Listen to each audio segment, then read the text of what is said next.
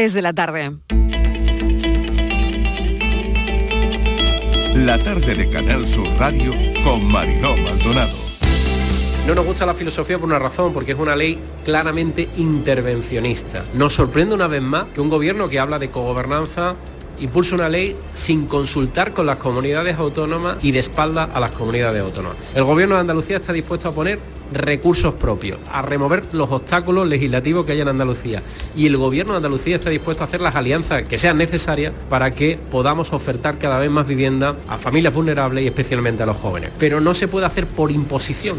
Realmente lo que hace la Junta con eso es ponerse en contra de muchas personas que necesitan una vivienda eh, para dar cumplimiento también al mandato constitucional del artículo 47 y sobre todo de mucha joven, gente joven que necesita en Andalucía emanciparse. Para nosotros el problema es que haya una oferta de vivienda en alquiler a un precio asequible y cualquier otra modificación de ordenanzas fiscales la tendremos que estudiar muy bien y analizar si encaja o no en la realidad de la oferta de vivienda de Sevilla. ¿eh? Y en este caso sabiendo que no tenemos un porcentaje ni muchísimo menos tan alto de vivienda vacía que no es el mismo que el de Madrid, ni el de Barcelona, ni el de otras ciudades. No se va a aplicar ni en esta parte de decir a cuánto tienes que sacar tu piso en alquiler, ni en la parte de que si lo tienes vacío, te pueden subir el IBI un 150%. Es que, es que es una cosa insólita. ¿Y qué vamos a hacer? Llevarlo al constitucional, que es lo que hicimos, por cierto, con una ley parecida hizo la Generalitat de Cataluña. Frente a la política de destrucción del estado de bienestar de Casado, los presupuestos a favor de la gente. Yo creo que Casado está en la política de la destrucción y del no. Creo que están los márgenes. Los presupuestos generales del Estado, del Gobierno de España, están eh, defendiendo a las mayorías sociales. El proyecto de la destrucción del PP y del señor Casado está en los márgenes de la sociedad española creo le auguro muchos años eh, al gobierno de coalición. A ver, yo en parte lo veo buena medida, sobre todo para las personas que quieren salir de su casa, o sea, que quieren independizarse y si tienen una ayuda pues siempre te va a ir mejor y te va a ser más fácil. A mí la verdad que me parece una medida hecha para ganar votos, que esto está hecho para los dos años estos que faltan para que se hagan las votaciones. Yo por una parte lo veo bien, siempre y cuando no se le perjudique a los propietarios del piso. Estoy seguro de que se va a llegar a un acuerdo razonable de manera que por un lado los trabajadores reciban una buena compensación y por otro lado la nueva entidad financiera que se crea como resultado de la fusión de los dos bancos sea una entidad financiera con unos costes competitivos, de manera que le permita sobrevivir, fortalecer el sistema financiero. Podría ocurrir que este año la gripe sea más larga, que empiece antes y que sea más grave. Sí puedo decir eh, que tres cuartas partes de Andalucía progresan adecuadamente hacia un nivel cero. Viendo la cifra y la evolución que hemos tenido a lo largo de esta semana, yo creo que, que si el año, la semana pasada fueron la mitad, eh, esta semana habrá mucha más áreas y distintos sanitarios que pasen a la normalidad.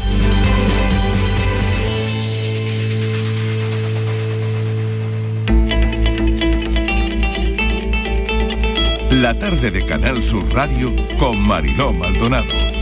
¿Qué tal? ¿Cómo están? Empieza la tarde, acaban de oír los sonidos del día en nuestra línea de audios, los protagonistas de la actualidad y todo lo que ha ocurrido hasta esta hora. Suben de nuevo las temperaturas y hoy no parece otoño. Comités provinciales podrían levantar hoy muchas restricciones, las vamos conociendo ya, enseguida nos ocupamos, reunidos desde la una de la tarde. Los indicadores siguen bajando, acordada la tercera dosis de la vacuna, de momento para mayores de 70 años, seis meses después de que tengan puesta la pauta completa. Se empezará a administrar a final de mes, más adelante a partir de los 65, porque ya saben que la edad es un factor de riesgo, lo sigue siendo para la COVID. La legislatura casi despejada tiene Sánchez con los presupuestos cuyo proyecto se aprobará mañana con medidas que quedarán en manos de comunidades autónomas y ayuntamientos y no todos están de acuerdo con la nueva ley de vivienda. A eso me refería. Recargo en el IBI para propietarios de viviendas vacías y control de los precios del alquiler en zonas de precios impagables. 250 euros de bonos al alquiler para jóvenes entre los 25 y 35 años. El sueldo medio no llega a 20.000 euros al año. El Consejo de la Juventud cree que la medida tendrá un efecto boomerang. Hay una cuestión que les inquieta sobremanera a este Consejo de la Juventud y es que la ayuda no sea individual. Han oído también en bloque las ideas contrarias a esa futura ley de vivienda en nuestra línea de audios, entre ellos al presidente de la Junta, Juanma Moreno, que rechaza de pleno la filosofía de esta ley. Los 27 abordarán el problema de la luz a final de mes. España y Francia lideran este frente. De momento solo intenciones, al papel todo le cabe. Es una acción conjunta, como pasó con las vacunas, aunque en algunos mandatarios europeos eh, parecen, dicen que sobreactúan. Forzar cambios en el mercado que fijan los precios de la luz es lo que pretende España junto a otros países de la Unión e incluso compra conjunta del gas, como pasó con las vacunas, para que se puedan abaratar los precios. Hoy víspera de un nuevo récord de la luz con un pico, atención, de 260 euros megavatio hora a las 9 de la noche. Otros dicen que no hay gas, lo dice el presidente de Iberdrola, no hay gas para tanta demanda y por eso se subasta y suben los precios. Claro, pero ¿hasta dónde llegarán esos precios en el mercado? Ahora mismo, señoras y señores, esto es una verdadera incógnita. Última hora del Constitucional que avala la prisión permanente revisable, rechazando el recurso a la ley de Rajoy que presentó el PSOE. Los animales, por otro lado, eh, una información también de hoy, ya no son cosas. Los jueces fijarán el régimen de visitas de las mascotas en caso de divorcio. El Congreso aprueba el cambio de ley sobre las mascotas. El texto pasa ahora al Senado para seguir con toda la tramitación. Como contraste a las idas y venidas de los presupuestos en organismos públicos, del que creo que ocupamos mucho tiempo en los medios, cada día aparecen, eh, bueno, pues eh, el incremento de la pobreza como hoy y el riesgo de exclusión social en cada vez más amplias capas de la población. Le dedicamos, yo creo que bastante menos, bastante menos en los medios de comunicación que a los grandes presupuestos eh, de los organismos públicos. Hoy, con datos demoledores, la pobreza severa alcanza a 6 millones de españoles después de la pandemia. Ha crecido esa pobreza severa desde el 2018 en 2 millones más. De entrada, yo hoy no estaría contándoles ni tan siquiera la cifra si no fuera por Cáritas. Nos ponemos a imaginar la situación actual de estas personas porque alguien nos pone las cifras encima de la mesa. El número indecente de esas familias con la difícil tarea de salir para adelante. Bienvenidos a la tarde. Pobre inocencia de la gente es un monstruo grande y fuerte toda la pobre inocencia de la gente.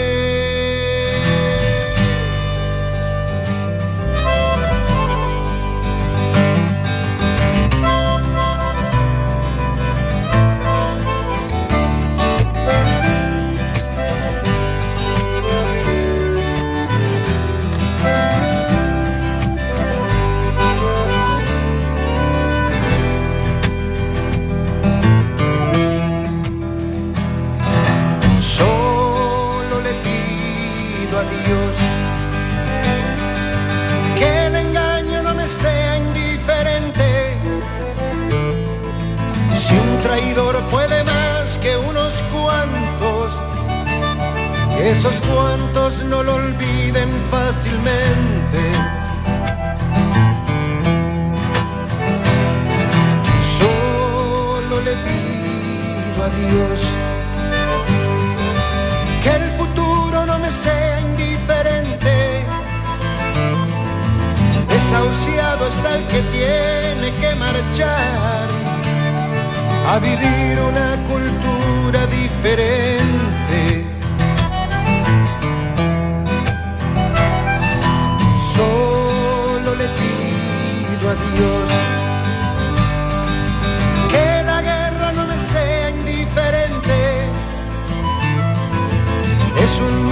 grande y pisa fuerte toda la pobre inocencia de la gente.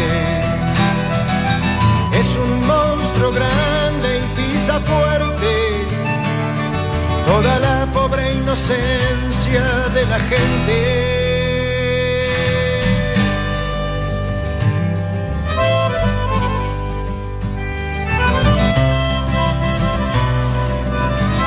Y 11 minutos de la tarde. Aquí comienza la tarde de Canal Sur Radio. Recordarles también que hoy es el Día Internacional de la Parálisis Cerebral. Hay un importante congreso internacional para mejorar la calidad de vida de estas personas. Y vamos con otras noticias destacadas. Estíbaliz Martínez, mesa de redacción, ¿qué tal? Bienvenida. Hola Marilo, ¿qué tal? Buenas tardes. Pues mire, estamos muy, muy pendientes de ver qué decide el Comité Territorial de Salud Pública de alto impacto que está reunido hoy miércoles, como hacen todas las semanas, para ver qué municipios pasan a nivel cero.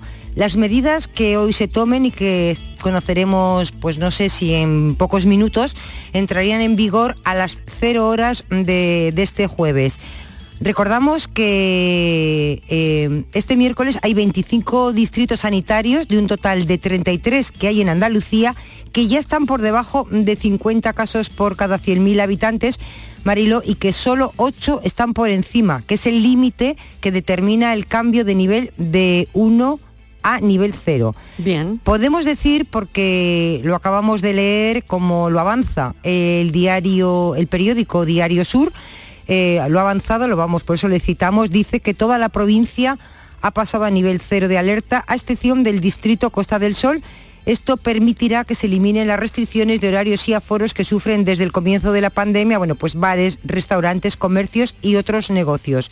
Así que Salud acuerda ya te digo, a la espera de que esto sea oficial, que pasen a nivel cero eh, en Málaga, eh, Guadalhorce, Asarquía y La Vega que se unen a la serranía, que ya lo estaban desde la semana pasada. Hay que decir, Mariló, que Andalucía tiene unos índices muy buenos, eh, que la pandemia va mm, pues muy bien y así que esperamos que lo que decida este comité de salud pública pues sea bueno para todos. A la espera y muy atentos estamos a lo que ocurra. Muy bien, comités provinciales que llevaban, como saben y les hemos contado, reunidos desde la una de la tarde. Bueno, pues estamos viendo cuáles son esas restricciones que se levantan. Por otro lado, la falta de camioneros pone en riesgo las exportaciones almerienses de la campaña agrícola. No hablamos de otra cosa, estamos hablando de la luz, de los transportes, de esa falta de camioneros que, que, pone en riesgo, como les decía, las exportaciones en Almería de la campaña agrícola. Por el momento se está funcionando con cierta normalidad, pero hay mucha preocupación. Hay preocupación sobre todo de lo que ocurrirá cuando la campaña agrícola esté a full time, ¿no? Esté a pleno rendimiento. Estivaliz, esta es la preocupación que tienen ahora mismo los agricultores sobre la mesa, ¿no? Sí, Marilo, Almería es una provincia exportadora de, de hortalizas. De allí parten cada día pues casi más de 2.000 camiones con destino al resto de, del continente. Y están viendo, Marilo, con gran preocupación lo que está ocurriendo con el transporte. Parece ser que de momento la cosa va bien, pero están preocupados porque sobre todo tienen ahora mismo la mirada puesta en la campaña agrícola que acaba de arrancar y que en cuestiones de unas semanas va a estar ya a pleno rendimiento. Van a empezar los meses eh, muy importantes como es la Navidad. Así que están muy preocupados. Y además, Mariló, eh, pues todas las organizaciones agrarias de la zona de Almería eh, han convocado, tienen un paro agrario que va a ser este, este viernes, este próximo 8 de octubre, en Almería, porque piden precios justos y que se cumplan los acuerdos comerciales que hay entre la Unión Europea y terceros países. Al problema del transporte mm, dicen que hay que sumar este año la campaña que ha comenzado con la guerra de precios. Dice que hay un 45% que están por debajo en los precios de la campaña anterior. Por ejemplo, el pepino que cotiza un 65% menos que en septiembre del año pasado, el calabacín también casi un 60% menos y el tomate un 26%, así que se les acumulan los problemas. Jesús Fuentes es presidente de la Unión de Agricultores de Almería. Señor Fuentes, gracias por atender la llamada de la tarde. ¿Qué tal? ¿Cómo están? Bien, gracias. Buenas tardes. Bueno, cuéntenos cómo es la preocupación del 1 al 10 ahora mismo. Mm, Pues el 1 al 10 es eh, principalmente es la, eh, la no regulación de países terceros Hmm. y que nos lleva, nos lleva a unos precios irrisorios. Eh, bien es cierto que son muy, muy de pico, pero que la homogeneidad del año hace que sea inviable en breve espacio de tiempo la, la producción. Claro, como de inviable. Eh, ¿Cómo de inviable? Pues hasta el punto de que, eh, bueno, hay ya ah, un grupo de agricultores ya vendiendo su- sus instalaciones y, y, bueno, eh, no, no se amortizan los, los gastos de producción, no, no, no se llega a cubrir en una gran parte de la campaña los costes de producción y por lo tanto eh, cualquier empresa que no cubra sus costes eh, evidentemente tiene que cerrar. Es decir, que ya hay gente, nos está comentando usted, agricultores que están eh, cerrando sus negocios. Sí, están... Como previsión a lo que podría llegar. Sí, Claro, esto es tremendo, está. ¿no?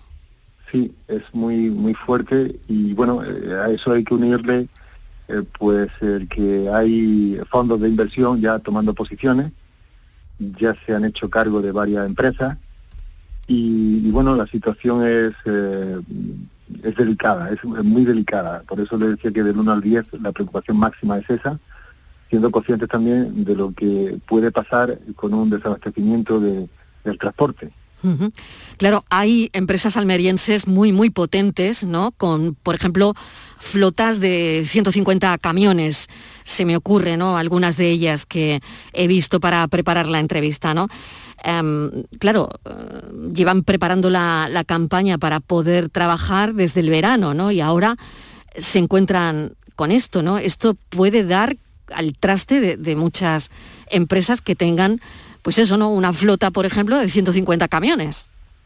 Eh, eh, yo en comunicación hace Sí. un, un rato también con una agencia de transporte de aquí, no se prevé eh, un desabastecimiento eh, grande, sí que hay un incremento de costes, porque todo ha subido a raíz de la pandemia, y, y bueno, eh, no se prevé a corto plazo, pero claro, es impredecible cuando eh, en plena campaña eh, y con la Navidad eh, también ahí eh, Claro. cerca, Claro. claro, que el incremento de peticiones de productos es mayor, ¿no? Entonces se juntan también varios factores. La, la campaña de la fresa, se junta la campaña de, de la naranja en Valencia y, y- y bueno, y, y vamos a ver, aunque eso eh, suele pasar todos los años, pero este año se hace hincapié sobre, sobre el tema, sobre la falta probable de eh, camiones.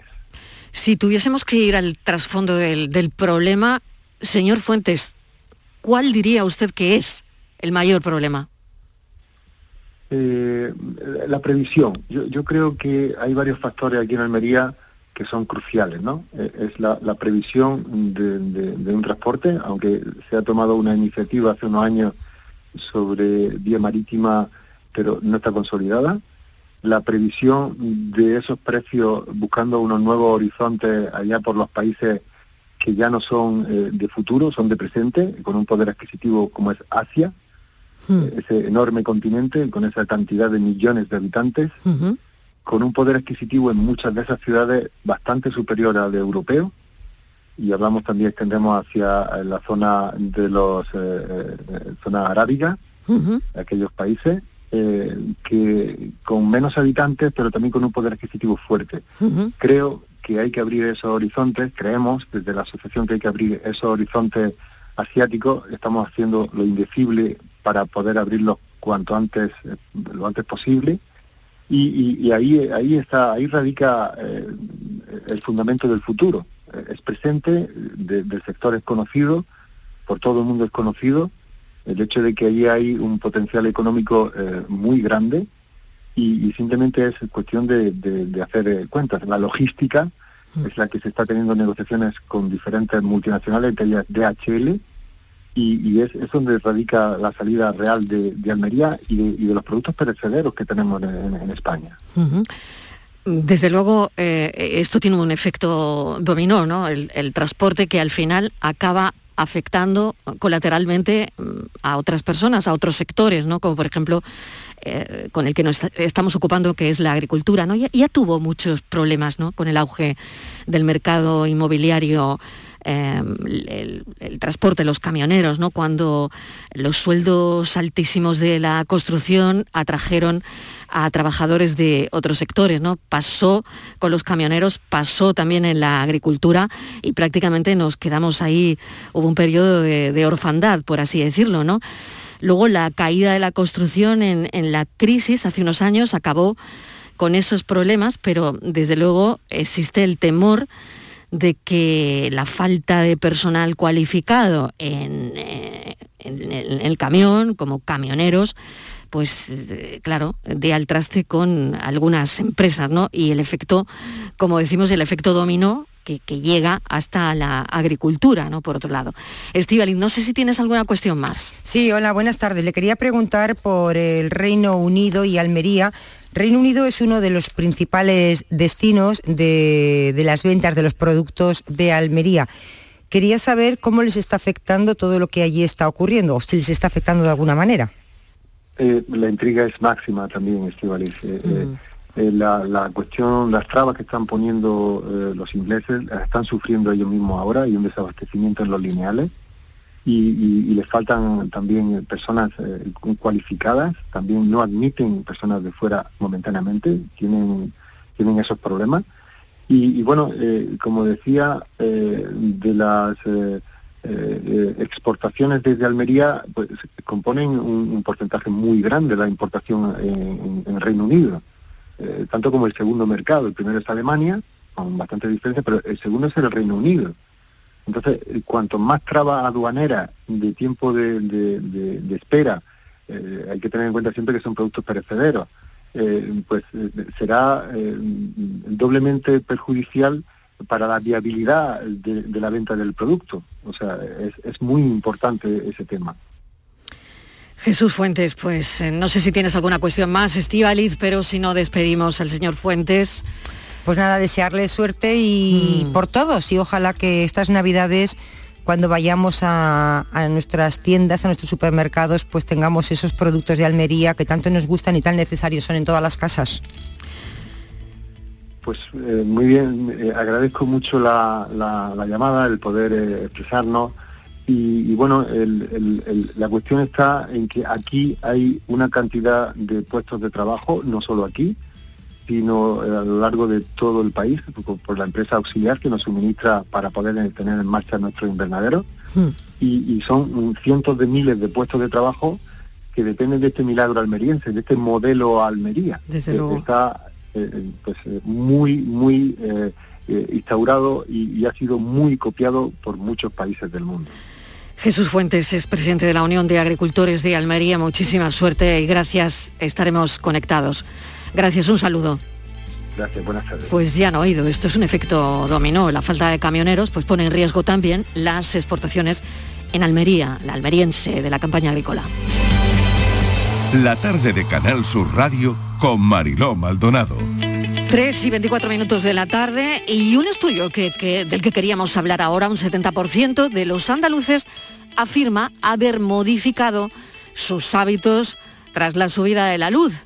Según este estudio, 7 de cada 10 andaluces asegura haber modificado algún hábito en su hogar debido a los últimos meses para intentar minimizar, por supuesto, el impacto de la luz en la subida. Yo puedo pensar en varios y sé que Estivaliz tiene otros tantos.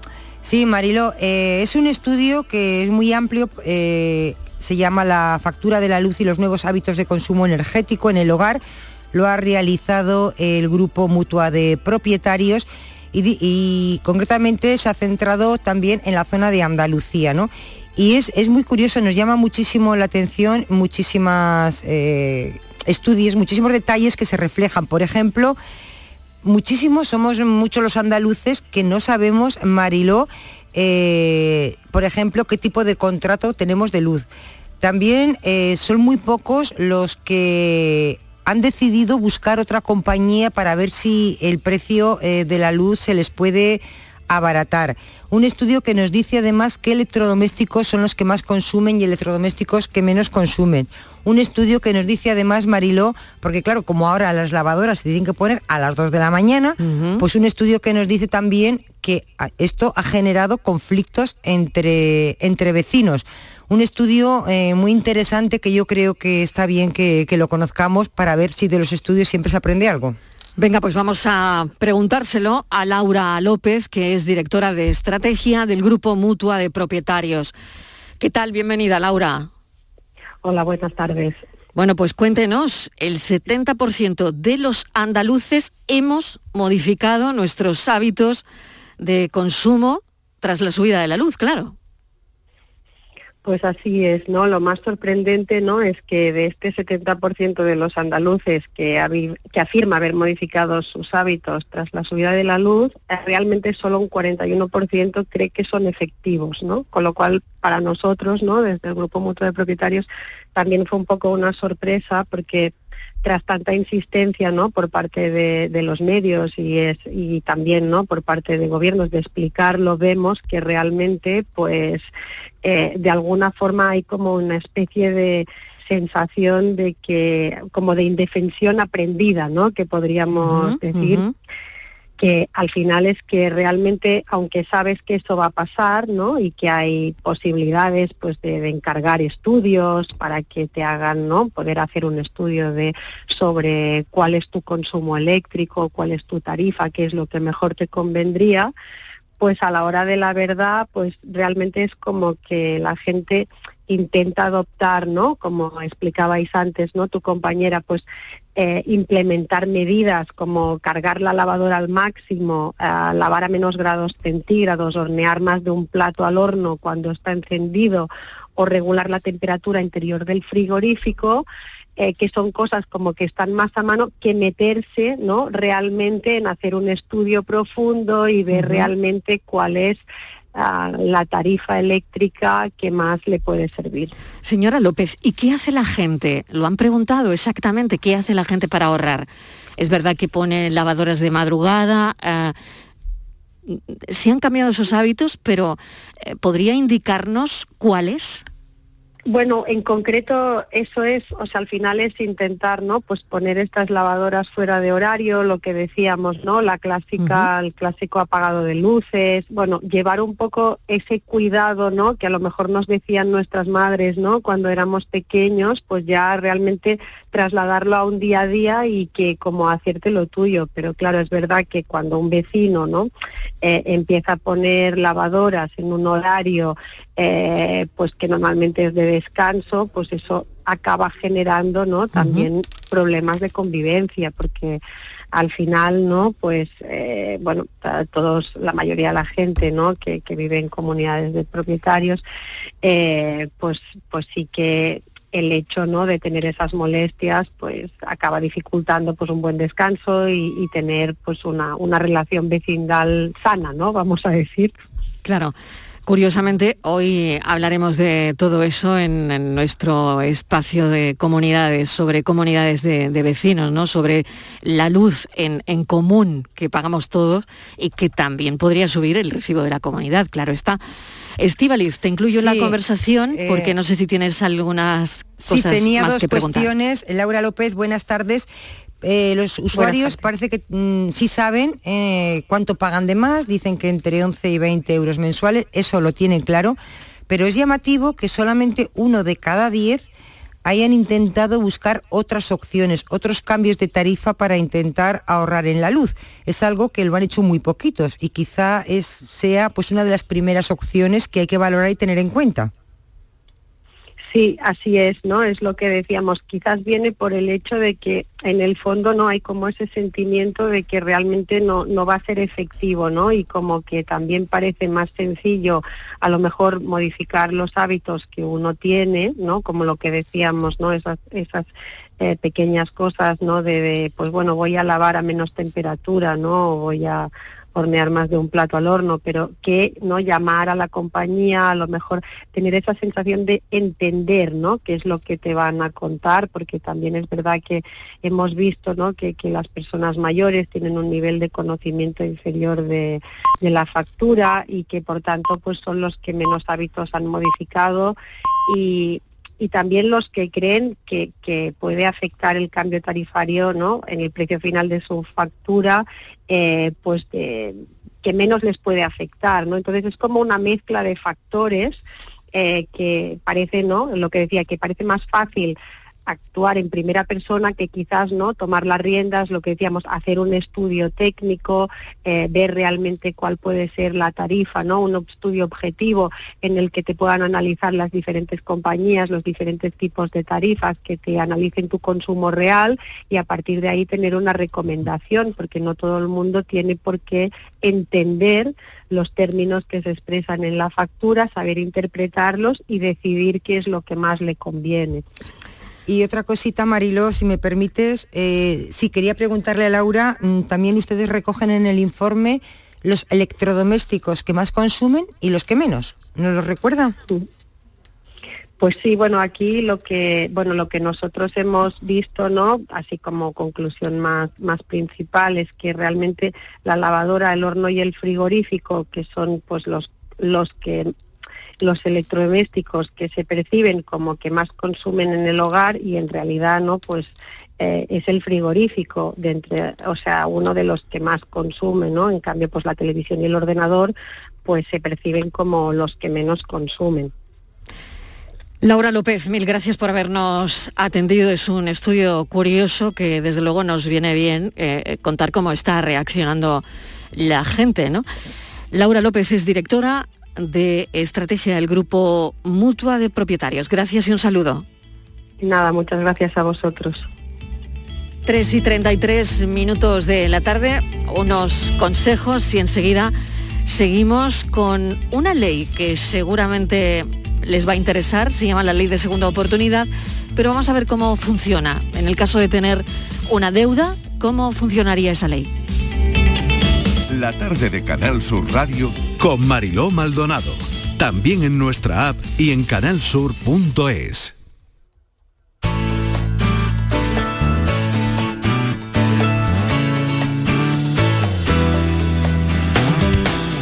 Mariló, vengo a recordarte que mañana jueves tenemos una cita en Jaén con Jesús Vigorra y su equipo. ¿Te apuntas? Por supuesto, pero por la tarde voy a estar en Fuente Palmera. ¿eh? Hombre, claro que sí.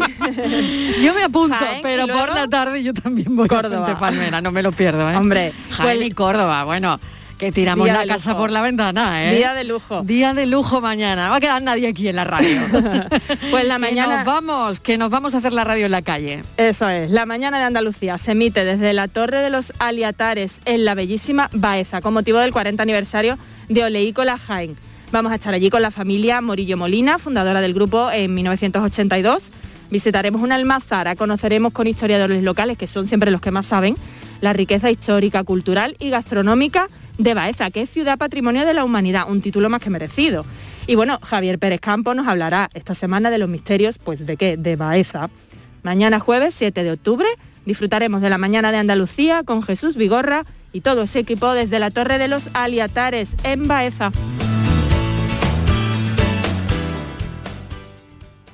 Todo lo que hacemos nos define.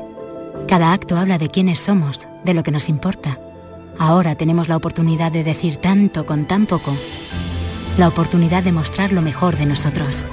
Por nuestro futuro. Por tu futuro. Llena tu mesa de Andalucía. Junta de Andalucía.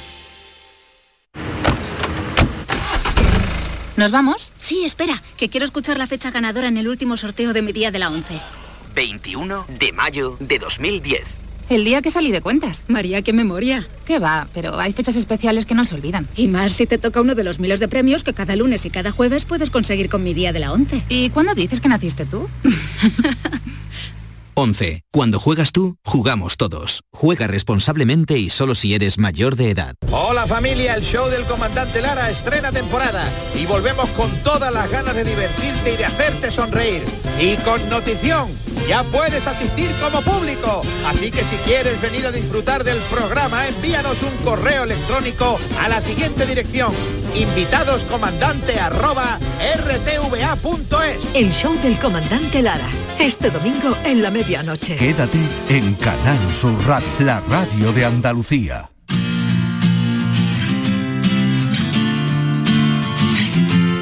La tarde de Canal Sur Radio con Mariló Maldonado. Queremos explicar una cosa que se llama la ley de segunda oportunidad cuando una persona se encuentra en una situación de quiebra económica técnica y no puede hacer frente a las deudas. Bueno, pues se puede aplicar esta ley, aunque claro, debe cumplir esa persona una serie de requisitos. Estivaliz. Sí, Marilo, es la ley de segunda, es un mecanismo, como dices tú, un mecanismo legal que permite a particulares y autónomos pues, que tienen deudas renegociar sus, sus deudas.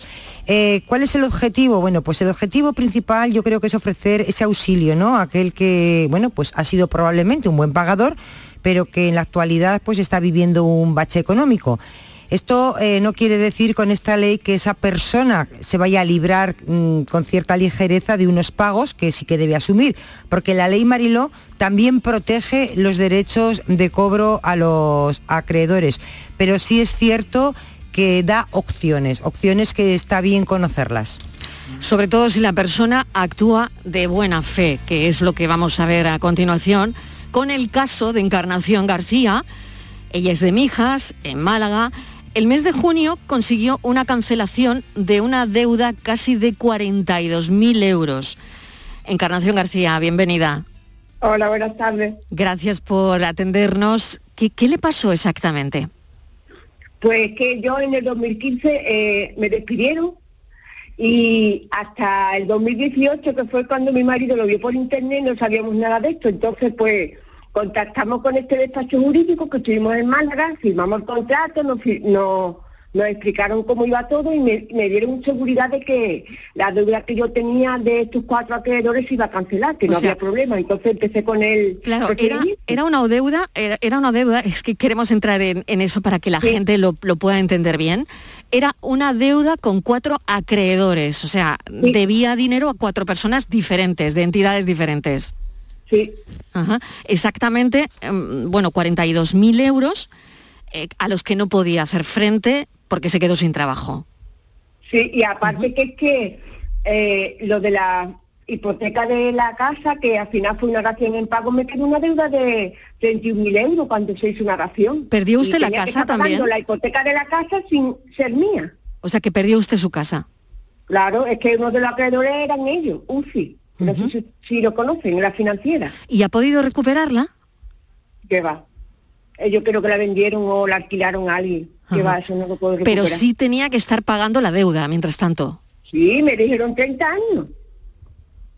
30 años tenía que pagar su casa y, y es que la tasaron muy alto cuando dijimos que lo hicieran por favor de la otra forma, pero claro, ellos lo tasaron más alto y me quedó una deuda. Bueno, a mí y al otro titular.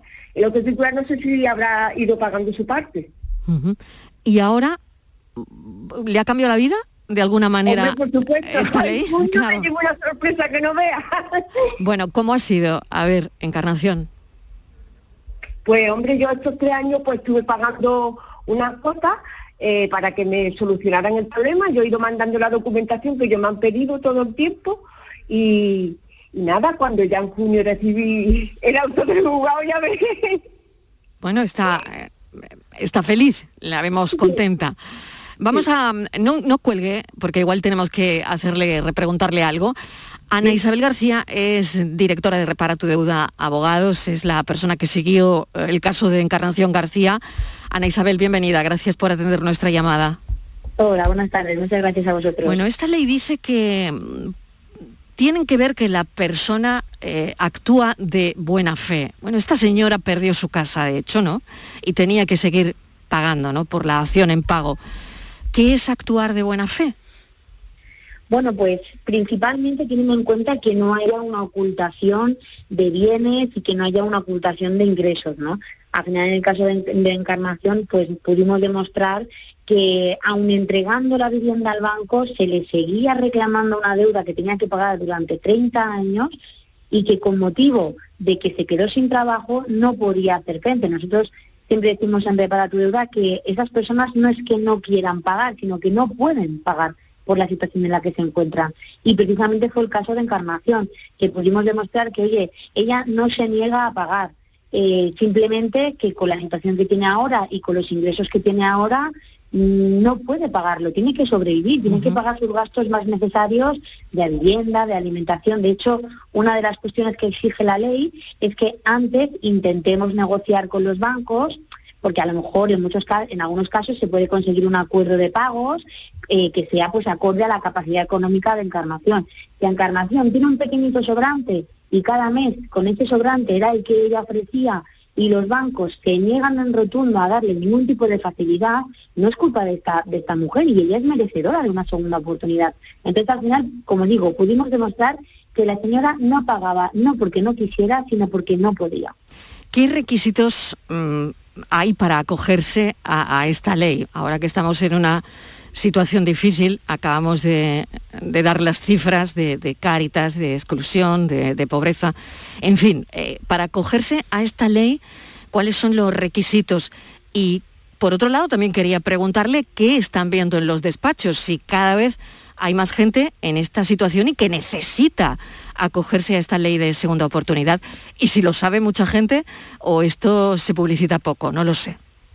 Pues mira, yo te digo, del tema, para que una persona se pueda acoger a esta ley, em, la deuda que, tenga no puede ser superior a 5 millones de euros, no ha podido cometer ningún delito socioeconómico en los últimos 10 años y intentar, primero, como decimos, ¿no? Intentar negociar con los bancos para llegar a un acuerdo. ¿Qué es posible ese acuerdo? Un acuerdo que sea acorde, ¿no? A la capacidad económica de esa persona. Que a esa persona le sobran 30 euros al mes, 50 euros al mes y los bancos lo aceptan, estupendo, se repartirá. Que no lo aceptan, entonces ahí vamos al juzgado a solicitar la cancelación de la deuda. La verdad que nosotros, pues desde luego que el número de personas que se han acogido a esta ley ha aumentado considerablemente. De hecho, en Andalucía, en el 2016, cuando apenas había empezado la ley, poco más de 100 personas eh, habían acudido al juzgado y en el 2020 ya fueron más de 230 personas. O sea, se ha doblado en, estos pocos años se ha doblado el importe de personas que han acudido al juzgado. Y sí que puedo decir que a nivel nacional, en el primer trimestre de 2021, han sido más de 1.500 personas las que han acudido al juzgado a solicitar la cancelación de la deuda. Con lo cual, eh, pese a que todavía nosotros seguimos diciendo ¿no? que es una gran desconocida, porque como bien ha dicho Encarnación, eh, iban pasando los años y la gente no sabía que existía esta ley, eh, pues la verdad que poco a poco se van consiguiendo más resoluciones de juzgado y esto está permitiendo que la gente vea que es una salvación y que es una solución real, sobre todo. Mm, me llega un mensaje de la producción de este programa donde me indican que hace un par de días una sentencia de Málaga em, ha cancelado a un matrimonio una deuda de 278.416 euros. Bueno, incluyo en la conversación a Estíbaliz y no sé si Encarnación García, que también está el teléfono, eh, quiere añadir alguna cosa más. Estíbaliz. Sí, hola, buenas tardes. Yo tenía una, duda. Esta, para acogerse a esta ley de segunda oportunidad, ¿hay un tope de, de, deuda? Es decir, ¿yo puedo tener una deuda de 40.000 euros o una deuda de 10 millones de euros o no? ¿O no para todo el mundo? No, hay un tope como máximo. O sea, como máximo la deuda puede ser de 5 millones de euros. Pero, sí que es cierto que mientras sea menos de 5 millones de euros, da igual que sean 20.000, como si son 100.000, como si son 3 millones. Al final, lo que se tiene que cumplir son los requisitos que establece la ley, demostrar esa buena fe que hablábamos, ¿no? Y si la deuda no supera los 5 millones de euros, se va a obtener esa cancelación de la deuda. Muy bien, pues lo dejamos aquí, Encarnación. ¿Tiene usted eh, que añadir algo más? No, yo que quería hacerle una pregunta a la señora Ana Isabel, que es la abogada de, Sí. de Repara tu deuda, porque tengo una duda, pero no A sé ver. si la debo de contar aquí en público o por privado. Pues ya, eso no lo sé yo hasta que no lo escuche y a lo mejor si lo escucho ya es tarde.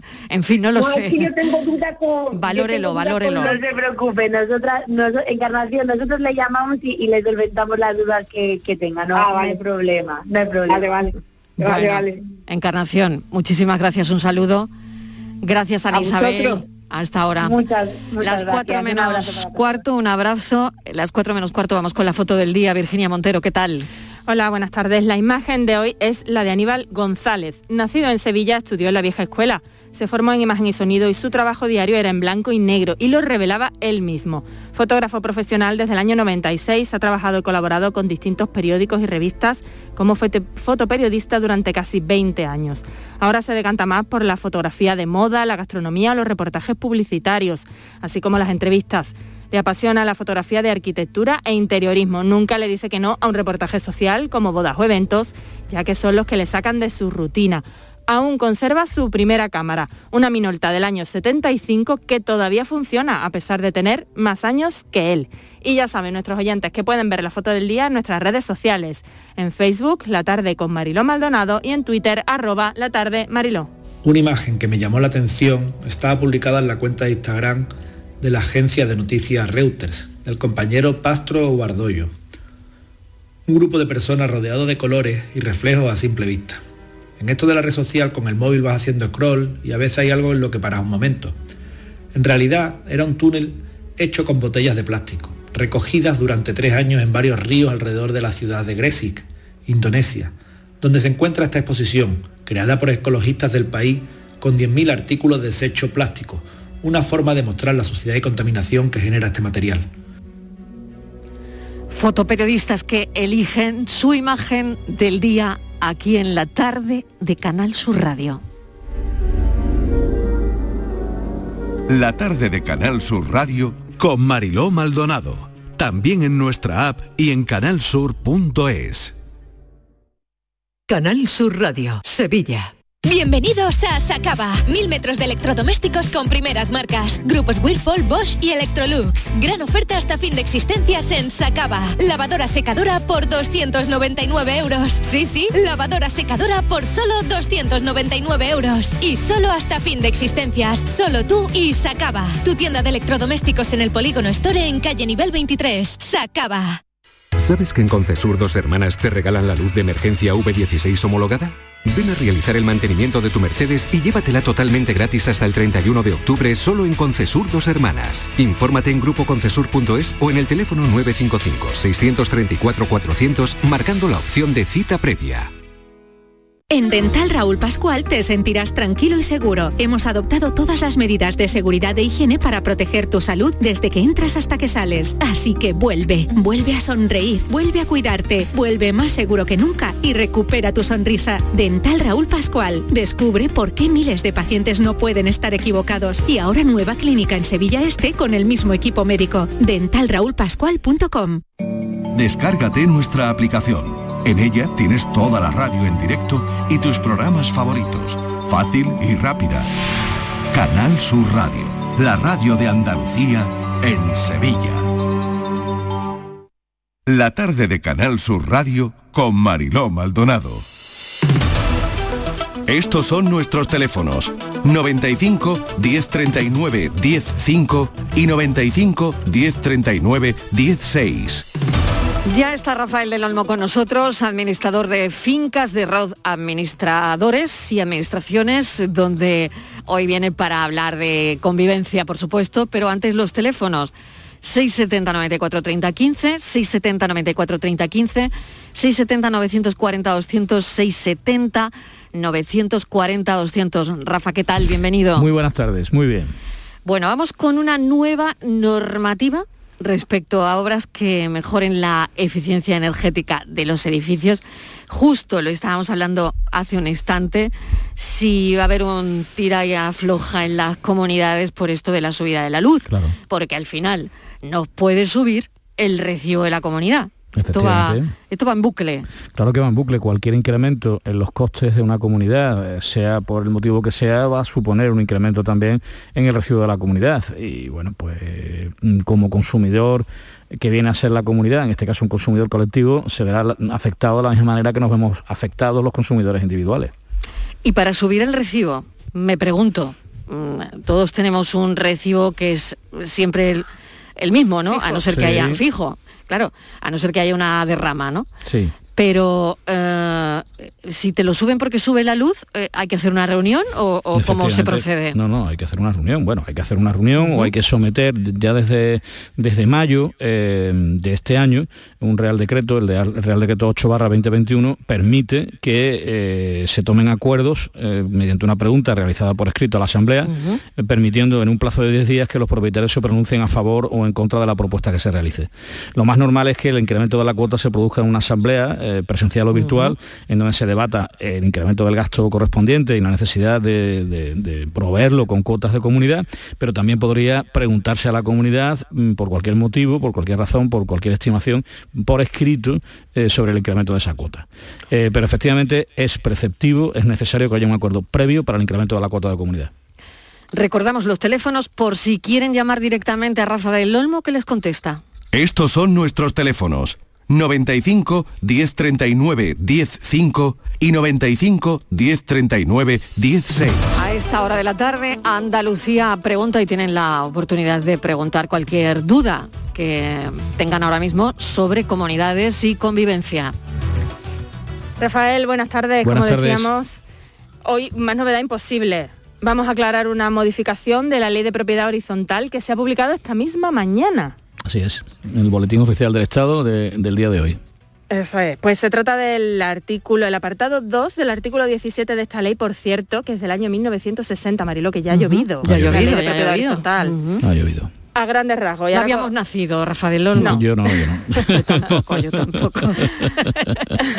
me encanta, me encanta decirlo. yo también, yo también. Es de las pocas fechas que todavía podemos decir eso. Exactamente, por eso lo digo, por eso lo digo, Rafa. Eso es.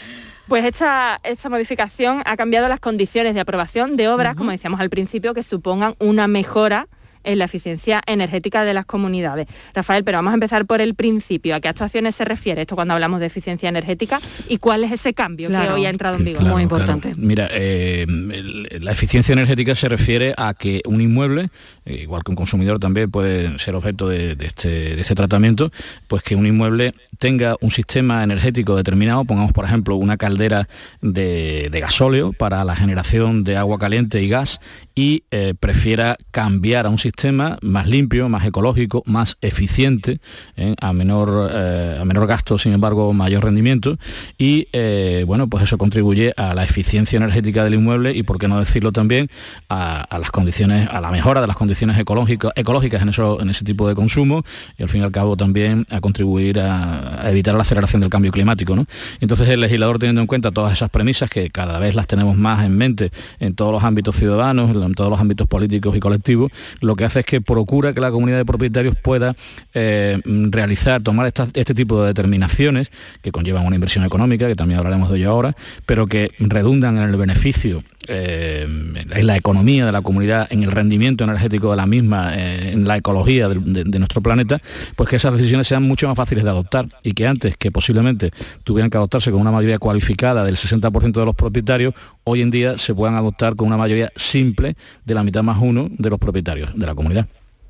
O sea que hace falta menos votos a favor para sacar adelante esas mejoras. se facilita que la comunidad pueda optar por sistemas de mejor rendimiento energético y, se hace más fácil en la vida de las comunidades, que todos sabemos que hay decisiones que son eh, difíciles de adoptar con las mayorías eh, establecidas, eh, porque hay siempre propietarios que no quieren hacer una inversión determinada, evidentemente esto conlleva una inversión, mm, y, de, y de esta forma se consigue que un grupo importante de propietarios, la mitad más uno, pero no tan difícil de conseguir como es el 60%, eh, consigan eh, llevar a cabo este tipo de medidas. Y a la hora de pagar, Rafael, también hay novedades, ¿no? Porque ahora la ley por fin regula esa solicitud de préstamos bancarios, subvenciones. Exactamente. En ese mismo párrafo que añade el Boletín Oficial del Estado hoy mismo, eh, también se posibilita que las comunidades de propietarios, por la misma mayoría, en la mitad más uno de sus propietarios, la mayoría de los propietarios, eh, puedan solicitar eh, unas ayudas públicas, puedan solicitar también eh, préstamos, puedan solicitar ayudas y subvenciones, etcétera, etcétera. Y esto está más pensado sobre todo con la proximidad de los fondos Next Generation que van a llegar, eh, o que están llegando ya a nuestro país, ya en alguna medida han llegado también, y hay una parte importante destinada precisamente a conseguir que las comunidades de propietarios se digitalicen, mejoren su eficiencia energética y eliminan barreras arquitectónicas también.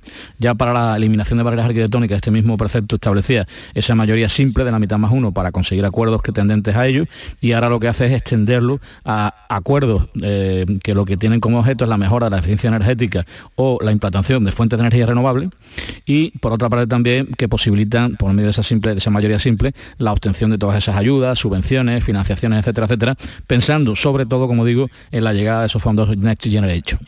Claro, eh, hablaba Rafa de la digitalización de las comunidades. ¿Cuántas comunidades o qué porcentaje no sé si lo tienes en mente, de comunidades están actualmente digitalizadas. Muy pocas, ahora mismo muy, pocas. O sea, esto tiene que crecer. Es un sector que tiene que modernizarse todavía en ese sentido.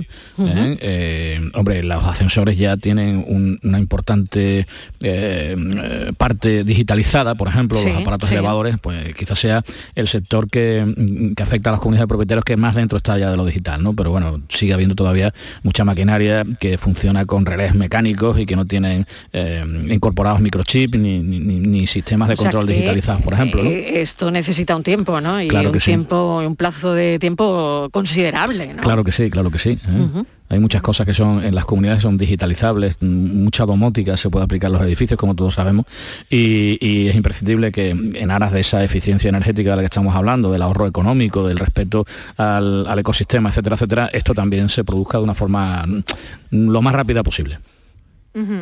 Y volviendo a, las modificaciones que se han aprobado hoy, ya desde hoy entran en vigor, ya los nuevos acuerdos tienen que pasar por ahí. ¿Y cómo lo valoráis los administradores de finca? ¿Creéis que se ha avanzado? ¿Creéis que se podría haber ido un poco más allá, que se ha quedado corta? Sí, vamos a ver. El legislador siempre es muy remiso, no sé por qué, en propiedad horizontal a, realizar grandes cambios. ¿no?